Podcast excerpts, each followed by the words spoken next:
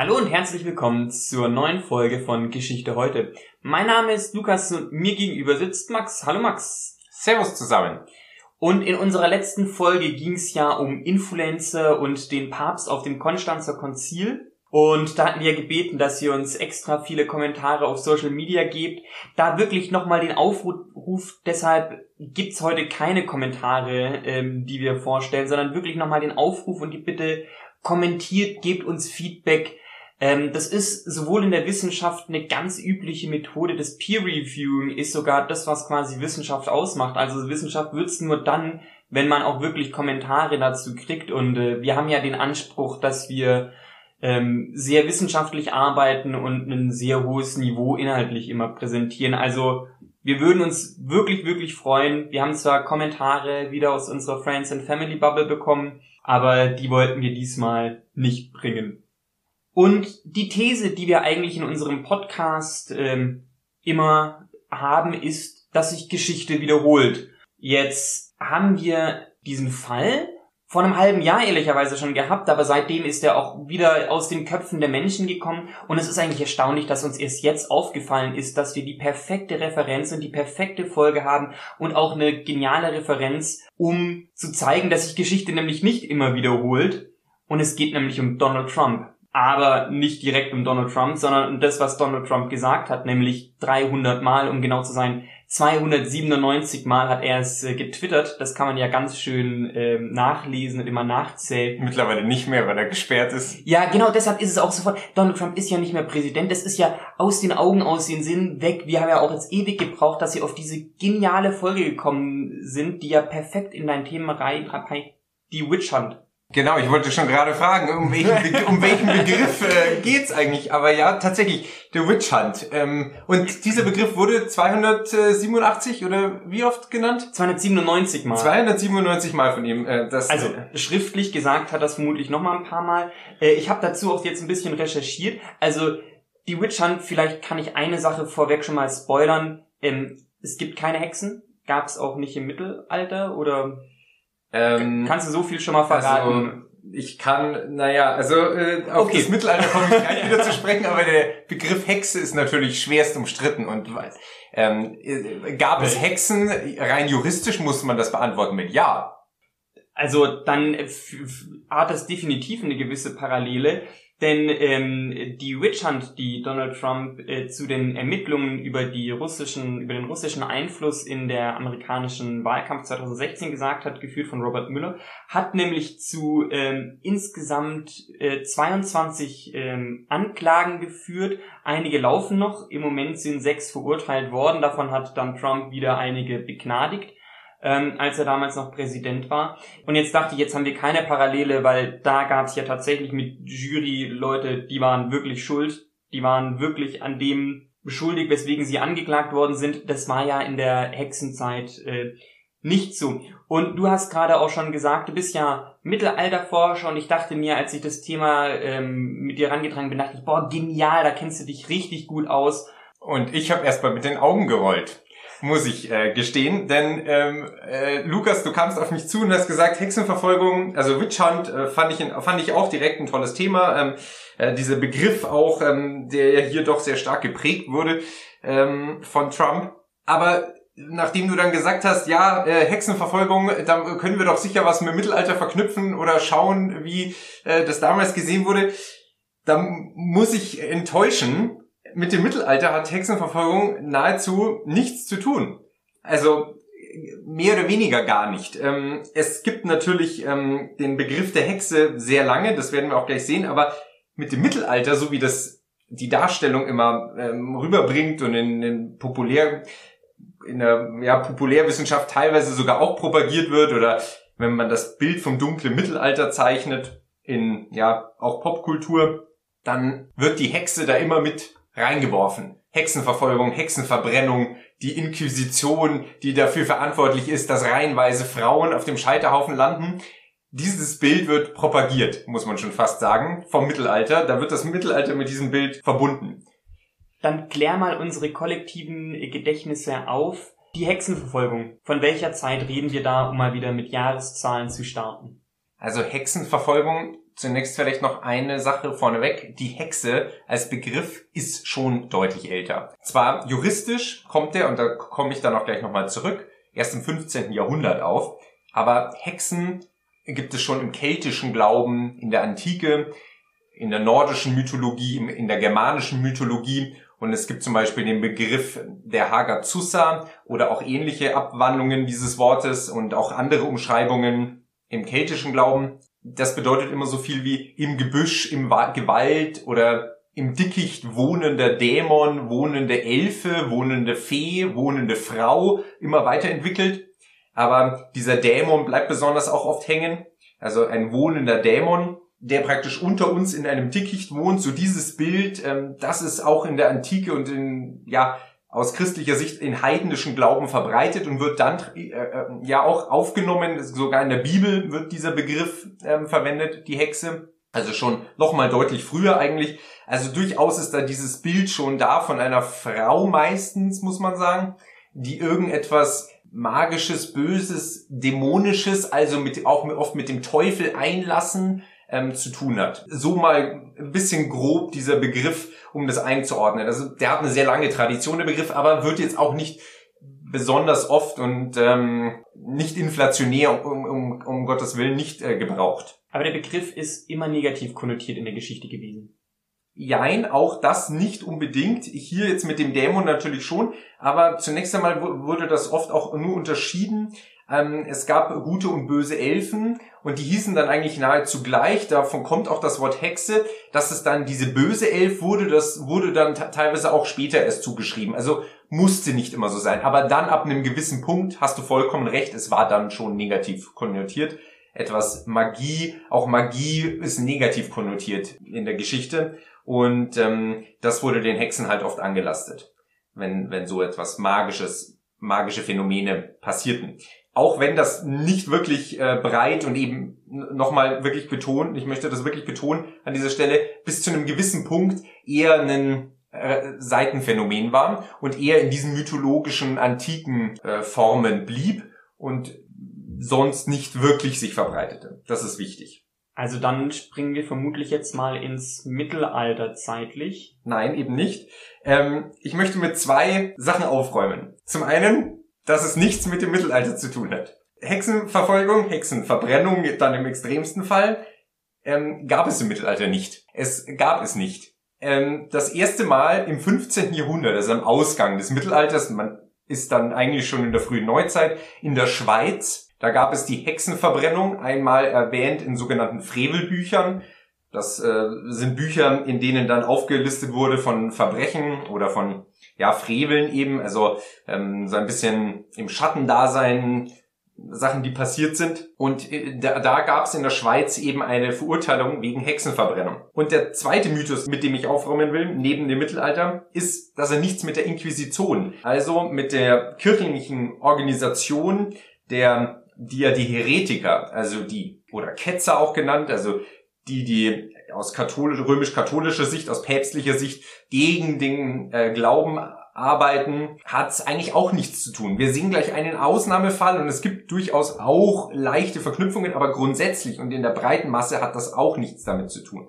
Also diese beiden Punkte sind dann wirklich nicht drin. Wie gesagt, die Inquisition hat außerdem immer das Ziel der Umkehr des Glaubens und nicht der Verbrennung oder der Tötung in, in dem Fall. Und damit ist es praktisch auch negativer konnotiert mit der Inquisition, als es, dass es eigentlich ist. Es ist immer ein, von einer Umkehr eher die Rede. Man will praktisch die Leute dann wieder zurückbekehren. Das nur als ähm, kurzer Zwischenpunkt. Ähm, äh, also diese beiden Punkte haben damit eigentlich nichts zu tun. Und jetzt auf deine Frage wirklich zu antworten. Hexenverfolgung hat den Höhepunkt. Wir haben gerade gehört, Schweiz, 15. Jahrhundert, hat den Höhepunkt dann eigentlich erst im 16. und 17. Jahrhundert in Mitteleuropa und ganz besonders und auch wirklich mit Abstand am stärksten im Heilig Römischen Reich. Also auf dem Gebiet des heutigen Deutschlands bisschen darüber hinaus. Dort fand wirklich der Höhepunkt der Hexenverfolgung statt und das hatte, um auf die Gründe zu kommen, verschiedenste Gründe und war auch wieder so ein Zusammenlaufen von äh, Bedingungen. Zum einen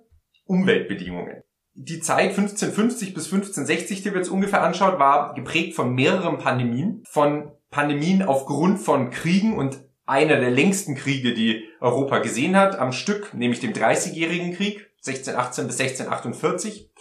Und noch dazu einer kleinen Eiszeit. Es gab mehrere Hungersnöte, Ernteausfälle, das Wetter wurde deutlich schlechter, Überflutungen. Es ist alles überliefert, recht gut sogar. Und diese Bedingungen stehen erstmal für sich, dass es der Bevölkerung schlechter geht. Die Bevölkerung ähm, schrumpft natürlich auch in Kriegszeiten im Dreißigjährigen Krieg und insgesamt ähm, ist da viel Unmut, sagen wir mal, in der Bevölkerung. Und ich nehme an, das kennt man ja sowieso, wenn viele Krisen passieren, wenn es ein Lebensumfeld ist, in dem es wirklich schwer ist und hart zu leben ist, dann sucht man einen Schuldigen. Diese Suche nach einem Schuldigen, die hatten wir ja auch schon mal bei der Pestfolge angesprochen.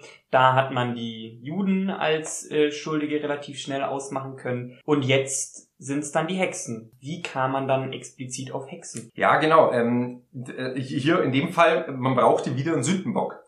Und ich, ähm, dieser Sündenbock bedingt sich eben noch durch zwei weitere Sachen. Nämlich zum einen wurde der Begriff Hexe juristisch definiert und aufgenommen. Ich komme auch gleich darauf zurück. Ich habe eine Quelle, ein Protokoll für eine Hexenverbrennung, wo wir das auch ein bisschen sehen. Aber das ist wichtig, der, der Begriff Hexe wurde juristisch, also tatsächlich praktisch, es wurde Gericht, also vor Gericht ähm, machbar, jemand zu verurteilen, weil er Hexe ist im 15. Jahrhundert. Und dann, jetzt sind wir doch bei einem, ähm, der der Inquisition nahesteht, einem Dominika Dominikanermönch, also aus dem Orden der Dominikaner, dem Predigerorden, die sehr stark in der Inquisition verbunden mit der Inquisition äh, verbunden waren, namens Heinrich Kramer. Der hat ein sehr bekanntes und auch in der so ein bisschen oft äh, rezipiertes, aber auch wirklich wichtiges Werk geschrieben für die Hexenverfolgung, also wichtig in Anführungsstrichen, nämlich den Hexenhammer, so heißt das Buch. Und in dem Hexenhammer beschreibt er den Tatbestand einer Hexe und besonders auch, dass man sie verfolgen soll, dass man sie ausfindig machen soll und dass sie die Sünde auf sich nehmen. Wir sehen auch gleich jetzt noch, um darauf noch wirklich ähm, einzugehen, was die Sünde dann ist und warum. Aber das passiert eben auch noch. Diese juristische Begriff, diese Definition von Heinrich Kramer. Trotzdem nochmal, die Kirche ist eigentlich da zwiespältig. Also es gibt diese äh, paar, äh, diese Gruppe um Heinrich Kramer, die da durchaus aktiv sind. Sonst, besonders von der Obrigkeit, wird das überhaupt nicht thematisiert. Es gibt nur eine, eine einzige Papstbulle in der kompletten Zeit, also in der, in der ganzen Historie, die überhaupt mit Hexen mal sich auseinandersetzen, mehr nicht und das ist auch eher unbedeutend. In der Zeit, wenn es um Kirchen geht und dass sich die Kirche oder die Päpste dazu nicht geäußert haben, ähm, war doch auch Martin Luther aktiv. Hat er sich dazu geäußert? Ja, äh, äh sehr, sehr richtig. Ähm, und da sind wir jetzt auch bei einem dieser Sündenfälle, die Konfession und besonders auch die Unterschiede in der Konfession. Martin Luther hat sich dazu geäußert und man kann ja äh, vieles sagen. Martin Luther hat sicher dem Glauben per se gut getan. Er, ähm, er hat auch der katholischen Kirche eine Reform praktisch mit angetrieben. Aber er hat sich bei der Hexenverfolgung ähm, auch, de, also er hat den, das Wort Hexe auch gebraucht und durchaus verurteilt. Ähm, es gibt jetzt auch so ein bisschen immer wieder, hört man, dass äh, Martin Luther auch antisemitisch sein soll. Das würde ich so nicht unterschreiben. Antisemitisch ist ein Begriff, der in die Zeit noch nicht wirklich passt. Aber durchaus hat Martin Luther auch sehr strikte ähm, Bilder durchaus manchmal im Kopf. Und den Begriff der Hexe, ja, gebraucht er und verwendet er äh, als ähm, Personengruppe, die zu verurteilen sind. So, jetzt eben darauf was die Sünde ist und warum ähm, die, warum diese Frauen. Ähm, und dazu möchte ich dieses Protokoll, das ich gerade schon angesprochen habe, vorstellen, weil da wird das sehr schön aufgezeigt. Es kommt eben in dieser Zeit 1550 bis 1650 zu einer Welle an Hexenverfolgung, an Hexenverbrennungen sogar und Todesfällen. Und eine besonders, äh, ja, eine, eine Stadt, in der das besonders viel passiert ist, es gab auch andere, aber ähm, eine, die ich jetzt rausgreife, weil, weil das da so schön überliefert ist, ist Bamberg in Franken. Und in Bamberg, eine ähm, einem, einem Sitz von einem Fürstbischof, eigenständige ähm, ähm Stadt, dieser Fürstbischof war zu der Zeit Johann Georg II. von 1623 bis 1631, mitten im Dreißigjährigen Krieg, mit all diesen Umständen. Und er hat ganz klar dieses Hexenhammer, dieses Buch genommen und als ja, seine Leitlinie ausgelegt. Und er hat gesagt, ähm, die ganzen Sachen, die in der Welt passieren, die die Bevölkerung auch zum Teil wie eine Volksbewegung aufgenommen hat. Es kam immer wieder vom Volk eher aus, dass man dann solche Frauen ausfindig gemacht hat, als von der Obrigkeit, hat er genutzt. Und so kam es in dieser Zeit, 1623 bis 1631, zu mindestens, mindestens, ich denke deutlich drüber, 642 Toten ähm, durch diesen Johann Georg II. in Bamberg. Allein in Bamberg. Allein in Bamberg. Nur in der Stadt Bamberg, die natürlich deutlich weniger Einwohner hatte wie heute. Ein Protokoll möchte ich hier rausnehmen, nämlich ein Protokoll, das sich mit einem ähm, mit einem Kind, ähm, das dann tatsächlich angeklagt wurde und verbrannt wurde, 14 Jahre alt, auseinandersetzte. Und in diesem Protokoll im Stadtarchiv Bamberg liegend, kann man auch äh, einsehen, wenn man will, gibt es Schritte, die abgeklappert werden müssen sozusagen, um ihn schuldig zu erklären. Erster Schritt, Personaliaaufnahmen. Zweiter Schritt, eine gütliche Befragung. Da wird befragt, ob er der Hexerei schuldig ist. Das wurde oftmals abgelehnt oder äh, praktisch verneint. Der dritte Schritt, die peinliche Befragung. Und Pein altes Wort für Schmerz, steht für Folter, eine Folterbefragung und das ist auch neu. Im Mittelalter gab es nicht das Recht auf Folter, sondern erst in der frühen Neuzeit durch den juristischen Apparat und den Staat kam das Instrument der Folter überhaupt erst rechtlich rein. Aber dann hat das Instrument der Folter jetzt erstmal nichts mit der Hexenverfolgung selbst zu tun, sondern war immer nur in den... Genau äh, ja, hat nichts direkt mit Hexenverfolgung zu tun, hat aber dazu beigetragen, dass man sie besser verurteilen konnte. Und diese peinliche Befragung führte dann dazu, dass man nahezu immer ein Geständnis bekommen hat. Das ist der vierte Schritt. Und das Geständnis, und jetzt wird es interessant, basiert auf verschiedenen Punkten, die wichtig waren. Und das ist jetzt auch die Beantwortung sozusagen dieser überordnenden Frage. Nämlich zum ersten, ist es ein Hexengeständnis? Da wurde einfach nur gefragt, ähm, bist du Hexe? Und damit wurde eigentlich nichts impliziert. Da, dazu wurde immer nur gesagt, ähm, stehst du in Verbindung mit magischen äh, Dingen, hast du etwas bewirkt, was der Bevölkerung geschadet hat. Das war's. Zweitens, Vergehen der Inzest. Das wurde immer dann als zweites praktisch äh, gefordert als Geständnis. Drittens, und das ist das Wichtigste, und das, da sind wir auch dabei, was mit dieser Konfession zu tun hat, mit den konfessionellen Spaltungen, in, mit in, in, in, im deutschen Raum mit Martin Luther, mit auch dem Heinrich Kramer, dem Dominikanermönch. Der dritte Punkt ist nämlich die Teufelsbuhlschaft.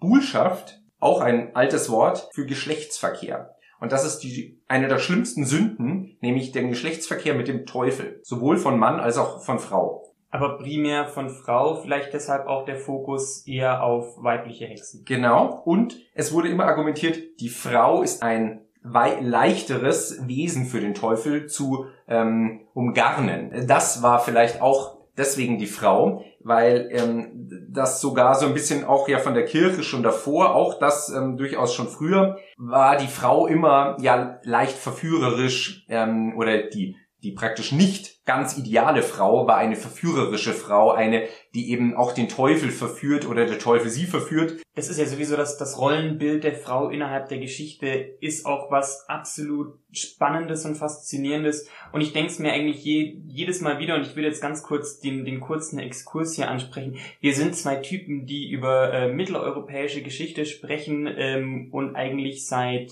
äh, acht Folgen das Thema Frauen komplett ignorieren wir ignorieren es nicht, wir äh, sparen es mehr oder weniger aktiv auf, weil wir es uns gerne als eigene Folge anschauen wollen. Deshalb nur ganz kurz das als Exkurs. Es wird definitiv irgendwann kommen, weil es wirklich ein sehr spannendes Thema ist und weil es vor allem auch das Frauenbild heutzutage ähm, sehr stark beeinflusst. Jetzt springen wir aber wieder zurück, äh, nicht ins Mittelalter, sondern in die Renaissance ist das? Frühe Neuzeit. Frühe Neuzeit. Renaissance-Ausgang ist 1550, ja, kann man sagen, aber mit der Renaissance hat das jetzt per se, würde ich sagen. springen wir in die frühe Neuzeit genau. zurück und wieder zurück nach Bamberg. Ja, genau. Also zu diesem dritten Punkt, Teufelsbotschaft, dem Geschlechtsverkehr mit dem Teufel, das ist wirklich das zentrale Element und das zentrale Vergehen, was bei dieser peinlichen Befragung, also Folterbefragung, ähm, herauskommen sollte, muss man ja schon fast sagen. Dann, vierter Punkt, ist der Teufelspakt. Das ist auch so ein bisschen wie diese Hexengeständnis, eigentlich auch eher nur so ein Begriff, der dann äh, definiert wurde. Dann, und jetzt kommen noch mal ein paar, zwei ganz spannende Punkte, Hexentreffen und Mittäter als Punkt 5 ähm, und 6. Hexentreffen und Mittäter, also auch Personen um die eigentliche verurteilte Person, die immer mit äh, reingezogen wurden. Man suchte praktisch immer als Mittäter und da kam auch dieses Bild des Hexenzirkels auf. Was man ja auch auf dem äh, Kopf hat, so Blocksberg und äh, äh die Walpurgisnacht. Genau, die Walpurgisnacht. So, diese Bilder, die sind tatsächlich hiermit verknüpft. Die kommen hier mit rein. Und dann, sechster Punkt dieser, dieses Protokolls, Urteil und Hinrichtung. Das war dann die Verbrennung in Bamberg, die Hexenverbrennung, als äh, Auslöschung des Dämonischen, die Verbrennung. Und dieser Johann Georg II. war da einer der prominentesten äh, Vertreter, die das genutzt haben. Wie gesagt, das war im Heiligen Römischen Reich sehr ver, ver, verbreitet und ich möchte jetzt nur noch einen letzten Punkt machen, um das nochmal äh, vielleicht klar zu machen. Die konfessionelle Spaltung hat das, das sieht man auch ganz schön, ja, gefördert. Also, dass es diese konfessionellen Konflikte zwischen katholischem Raum und ja, protestantischem, lutherischem Raum gab, hat das durchaus Konflikte äh, befeuert und immer an den Konfliktzonen, also an den Grenzen des, der, der Glaubenszugehörigkeit, war das besonders stark von den Zahlen her. Es gibt andere Räume in Europa, die das kaum hatten. Der südeuropäische Raum ist komplett ausgenommen, also der rein katholische Raum, wenn man so will, wo das protestantische ja nie wirklich Zugang hatte, ist komplett ausgenommen. Und dann auch der rein protestantische Raum, also ganz im Norden, äh, die skandinavischen Länder, hatten das auch deutlich abgeschwächt. Es war wirklich besonders diese Konfliktlinie, hm, vielleicht, man muss jetzt natürlich vieles wieder ähm, ansehen, der Dreißigjährige Krieg war auch besonders hart im Heiligen Römischen Reich, aber die Konfliktlinien zwischen dieser konfessionellen Spaltung waren durchaus eine Befeuerung dieses Sündenbock-Strategie, die man dann auf diese Hexen und diese ähm, oftmals Frauen eben hinausleitete, um da so ein, eine Kanalisierung äh, brauchte. Also das durchaus. Diese Volksbewegungen gingen eben oft, wie gesagt, vom Volk aus und nicht so sehr von der Obrigkeit, die das dann eher nutzten oder sogar auch manchmal verurteilten. Das äh, so sozusagen als Zusammenfassung. Das finde ich ja irgendwo total faszinierend, dass da die Bewegung vom Volk aus dienen, wenn ich mir das irgendwie immer falsch verklärt vorstelle durch Popkultur, dann denke ich irgendwie immer sofort natürlich an die Inquisition, was du gerade schon aufgeräumt hast, aber eben auch, dass das Ganze äh, küglich institutionalisiert und von denen vorangetrieben wurde. Und ich denke mir, würde ich in so einer damaligen Zeit leben, ähm, selbstverständlich hätte ich eine gewisse Angst und würde schauen, wieso geht's mir so schlecht, woran, an welchen Umständen liegt es. Aber gerade das mit diesen Hexenzirkeln, was du gesagt hast, dass plötzlich unter Folter erzwungene Geständnisse jemanden unschuldig da reinziehen können, dann ist doch die Gefahr viel größer, als Hexe verbrannt zu werden oder als Hexe angeklagt zu werden, was letztlich dazu geführt hat, dass man als Hexe verbrannt wird. Ähm, hatte da die Bevölkerung keine Vorbehalte dagegen? Gab es denn auch irgendwie Gegenbewegungen? Hatte man als Bevölkerung eher die Angst davor? Es gab dann Gegenbewegungen und die gingen teilweise dann tatsächlich auch von der Kirche aus. Ähm, unter anderem wurde dieser Johann Georg II. Ähm, 1631 mehr oder weniger abgesetzt äh, vom Bamberg. Mhm. Ähm, auch ein, ja, ein sehr besonderer Fall. Aber nein, es gab nicht wirklich so krasse Gegenbewegungen. Es lief eher aus und man möchte fast sagen, wenn, wie es der Bevölkerung wieder etwas besser gab, wie sich das beruhigte mit der Spaltung, mit dem, mit dem langen Krieg, mit der, mit dem Wetterphänomenen, da äh, verlor sich das auch so ein bisschen oder ging in andere Teile der Welt ähm, hinaus. Ähm, das, also dieses Phänomen verlief sich eher. Es vielleicht noch ein, ein Satz dazu. Der Begriff des Aberglauben spielt hier, denke ich, auch noch eine wichtige Rolle. Die Bevölkerung, und das war eher Aberglaube einfach nur. Es wurde eben nicht so indoktriniert, sondern es war so ein Aberglaube, der sich aus der Bevölkerung ergab. Und dazu äh, wurde der dann eher genutzt. Und dieser Aberglaube, der befeuert, der kommt natürlich, und das ist vielleicht auch schon die Überleitung dann zu auch dem heutigen Phänomen, das wir am Anfang sagten, der befeuert sich natürlich immer dann, wenn man ähm, ja irgendwie herausgefordert wird oder wenn man sich verteidigen muss und denkt, man, man muss sich praktisch schützen, und dieser Aberglaube gibt einem dann recht. Das ist so vielleicht, das ist natürlich immer sehr gefährlich und äh, ein Historiker sollte das eigentlich nicht machen, aber so ein bisschen der psychologische Effekt dahinter. Als du gerade gesprochen hast, ist mir im Hintergrund ähm, ein Spruch eingefallen, der eigentlich überhaupt gar nichts damit zu tun hat, sondern ein sehr politischer, aktueller Spruch ist, und zwar für den politischen Raum in Deutschland. Ähm, und zwar sagt man gerne, je schlechter es Deutschland geht, desto besser geht es der AfD, weil natürlich dann die AfD äh, super stigmatisieren kann gegen gesellschaftliche Randgruppen. Ähm, dieses Prinzip, je schlechter es einem Land geht, desto besser geht es ähm, der Hass auf, auf Minderheiten. Das sieht man natürlich irgendwie in einer sehr, sehr zugespitzten und sehr bestialischen Art und Weise, ähm, auch in der Hexenverfolgung. Als es dann wieder zum Aufschwung kam, war das plötzlich nicht mehr so wichtig. Das ist, finde ich, sicherlich ein Punkt, der sich in der Geschichte wiederholt. Dass wenn es äh, Krisen gibt oder äh, ja, Probleme in der Bevölkerung, in Bevölkerungsschichten, in Breiten, dass dann durchaus oftmals eine Zuspitzung äh, in irgendeiner Form, in irgendwelchen Teilen unterschiedlichster Ausprägung ähm, durchaus stattfindet. Und dass dann so etwas passiert oder eben, wie wir schon angesprochen hatten, mit der, mit der Pest und den Juden. Das gibt ja da durchaus auch noch andere Geschichten, die wir sicher in anderen Folgen noch ansprechen werden. Aber hier eben auch in diesem, in dieser Phänomen der Hexenverfolgung. Und ja, das ist, denke ich, durchaus, ähm, ja, äh, hier äh, sicherlich, sicherlich so. Ist denn überliefert, wann es die letzte Hexenverurteilung gab? Mm, das müsste ich nachschauen, ehrlich gesagt. Das hatte ich mir nicht rausgesucht, weil,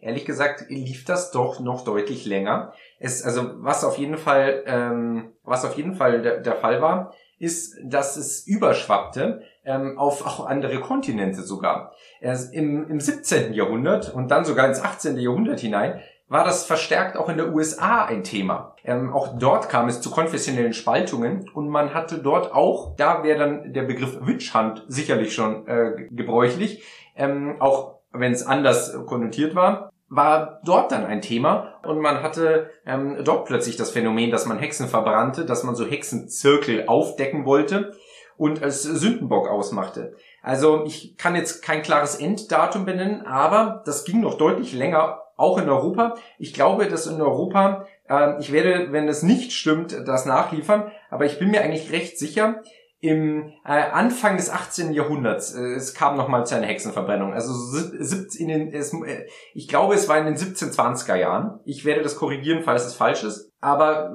man sieht schon, das lief eigentlich aus. Also da, das war auch nicht mehr wirklich viel. Also der Schwerpunkt lag wirklich dort und dann gab es andere Regionen. Eigentlich wollten wir uns bei der Folge so ein bisschen auf, auf Europa konzentrieren und nicht auf die USA zu sprechen kommen. Ähm, ich finde es allerdings total interessant, erstens immer wieder dir zuzuhören, aber auch währenddessen du redest, kann ich mir selbst die Gedanken machen. Und ähm, in der Medienforschung ist es tatsächlich so, dass viele Medieninhalte heutzutage aus dem amerikanischen äh, Raum kommen. Mit Hollywood, aber auch viel äh, Literatur, letztlich die, die Popkultur der letzten 50 Jahre ist amerikanisch geprägt. Das heißt, dieses Hexenbild, was wir heutzutage irgendwie haben, ist nicht mehr das Hexenbild, was man noch bis vor 50 Jahre hatte oder was es tatsächlich das Hexenbild in Deutschland ist, sondern es ist das Hexenbild, das es in den, in den USA gab. Vielleicht habe ich auch deshalb so eine falsche Vorstellung vom Mittelalter gehabt und von der Inquisition. Ähm, und vielleicht ist deshalb auch dieser Hexenbegriff oder diese, diese Witch Hunt, die Trump äh, gesagt hat, nicht eine Prägung seiner ähm, deutschen äh, Vorfahren, weil er kommt ja ursprünglich seine Familie aus dem deutschsprachigen Raum, sondern was ähm, uramerikanisches. Und tatsächlich dieser Begriff der Witch Hunt ähm, im politischen Kontext gab es äh, 1930 nämlich auch schon mal. Damals hat es nämlich auch nichts mit Hexen zu tun. Da ging es nämlich äh, um ein Komitee, das äh, kommunistische Aktivitäten in Iowa untersucht hat und da halt eben diese Arbeit wurde auch als Witch Hunting bezeichnet. Übrigens von einem Republikaner. Das ist einfach nur ein Zufall, weil es nur zwei Parteien gibt. Es hätte beides sein können. Äh, ich wollte es trotzdem erwähnt haben. Ja, also ähm, natürlich diese Witch Hunt äh, aus den 1930er Jahren oder von Trump ähm, ist natürlich eigentlich nur noch der Begriff die hier verwendet wird für eine, ja, für, für irgendetwas, was praktisch aus deren Sicht ähm, falsch läuft, wenn man so will, oder gefährlich ist. Der, diese Hexenverfolgung ähm, als, als Phänomen der Kanalisierung auf einen Sündenbock, mm, das wird praktisch trotzdem mit übernommen, wenn ich mir, wenn ich mir das eigentlich so recht überlege, oder? Also könnte man schon so sagen. Also auch wenn der Witch Hunt Begriff natürlich eigentlich also diese Hexenjagd eigentlich ja keine Jagd mehr ist auf, auf, auf, auf wirkliche Hexen oder Personen, die man einfach so bezeichnet, wenn man das jetzt mal generell formuliert. Aber die Kanalisierung auf einen Sündenbock oder etwas, was falsch läuft, aus der Sicht, der das so bezeichnet, das ist praktisch der Kern, der auch transportiert wird in diesem Begriff in der Gegenwart. Ich nehme auch an, dass Donald Trump diesen Begriff auch versucht ähm, zu erwähnen, um, um quasi so eine falsche Behauptung aufzustellen, weil Hexen gibt's nicht. Ich glaube, diesen äh, Punkt in der Wissenschaft, den, den müssten wir nicht weiter beweisen. Da würde ich, glaube ich, eher die Kausalkette umdrehen. Ähm, falls da draußen uns Hexen zuhören, äh, bitte zu uns kommen und beweisen. Ähm, ich glaube, da geht es nämlich um, um so eine falsche Behauptung und eben diese, diese Jagd und dieser Prozess ohne überhaupt einen wahrhaftigen Kern. Äh, der übrigens bei Donald Trumps Behauptung ja auch falsch ist bei sechs Verurteilungen und wir können heutzutage mit einem vernünftigen Rechtssystem auch in den USA davon ausgehen, dass diese sechs Verurteilten auch wirklich äh, schuldig an den Taten waren und eben nicht wie ähm, in Bamberg, wo ja die Leute auch verurteilt wurden, aber halt eben nicht das getan haben, äh, weswegen sie verurteilt worden sind. Und ich habe jetzt tatsächlich auch noch, um so einen aktuellen Kontext herzustellen, ähm, nochmal auch ein bisschen rumrecherchiert. Es ist ja eigentlich überhaupt nicht mein, mein Fachgebiet, ähm, aber ich konnte tatsächlich auch was zu aktuellen Hexenverfolgungen finden, denn es gibt auch im Jahr 2021 noch Hexenverfolgung. Und zwar nicht wenige. Dann gibt es ja definitiv kein Enddatum. Da gibt es definitiv kein Enddatum. Ja, dann gibt es definitiv kein Enddatum. Ähm, und es ist sogar ähm, sehr tragisch. Und zwar wechseln wir jetzt wieder den Kontinent. Und zwar geht's jetzt von Europa, Amerika, war nach Afrika. Und zwar genauer gesagt in den Kongo. Da gibt's nämlich den Begriff der Hexenkinder. Der entsteht seit den 1990er Jahren, ähm, hatte ein starkes Aufkommen ähm, in der früheren Geschichte von äh, Kongo, gerade so in die 2010er Jahre. Aktuell wieder so ein bisschen geringer, aber es ist immer noch ein, ein Punkt. Ähm, und zwar gibt's dort Hexenkinder. Das sind ähm, Kinder, denen nachgesagt wird, magische Fähigkeiten zu haben. Generell dieser Gedanke der Magiebegabung ist in Teilen Afrikas sehr weit verbreitet. Ob das negativ ist oder ähm, positiv, das ist mal dahingestellt. Aber gerade in Bereichen, wo es missionarische Kirchen gibt oder Kirchenausläufer gibt, ähm, diejenigen, die, die an der Hexenverfolgung im, im Kongo teilnehmen, sind tatsächlich abgespalten von der katholischen Kirche, also eigenständig. Und ähm, Denen wird gerade nachgesagt, gerade im Kongo, ein von Krieg geprägtem Land, dort spielt AIDS auch eine ganz wichtige Rolle. Äh, andere Krankheiten breiten sich da aus. Also wir haben da auch so eine Wiederholung ähm, der Geschichte, Krieg, Krankheiten, Hungersnöte, wer war's? Die Hexen. Und ähm, ich hätte irgendwie gedacht, wir könnten das Ganze positiver beenden, aber nein, dort werden tatsächlich Kinder verfolgt, ähm, gefoltert und ermordet. Und zwar nicht gerade wenige. Ähm, es liegen keine direkten Zahlen vor, das ist ja immer schwer. UNICEF beziffert die Zahl auf Zehntausende Kinder, die im Kongo ermordet worden sind. Wobei da die Ermordung tatsächlich eher ein Nebeneffekt ist, wenn man das sagen darf. Da geht es eher um den Gedanken des Exorzismus, der mit brutalsten Methoden einhergeht und wo dann auch ähm, Hilfsorganisationen ähm, wie zum Beispiel SOS Kinderdörfer oder UNICEF beteiligt sind, da die traumatisierten und misshandelten Kinder aufzufangen. Als ich das gelesen habe, ich war schockiert, weil ich dachte, das ist Geschichte, vorbei, passiert nie wieder. Endlich mal eine Geschichte, wo sich deine These nicht wieder, äh, nicht bestätigt. Das haben wir auch gerade am Anfang gesagt mit Donald Trump. So, ja, wiederholt sich ja nicht.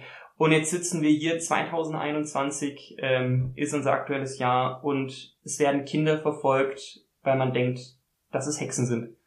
Ja, das ist äh, zum äh, wirklich schockierend, muss ich sagen. Und ähm, äh, wenn man sich vorstellt, dass das äh, damals in, in Bamberg tatsächlich ja sehr ähnlich war, es war auch ein Kind, äh, dann kann man das gar nicht, äh, finde ich, immer schwierig begreifen, dass sowas dann sich eigentlich dann doch doch wiederholt, äh, wenn man so will, ähm, dass man, dass, äh, dass sowas passiert.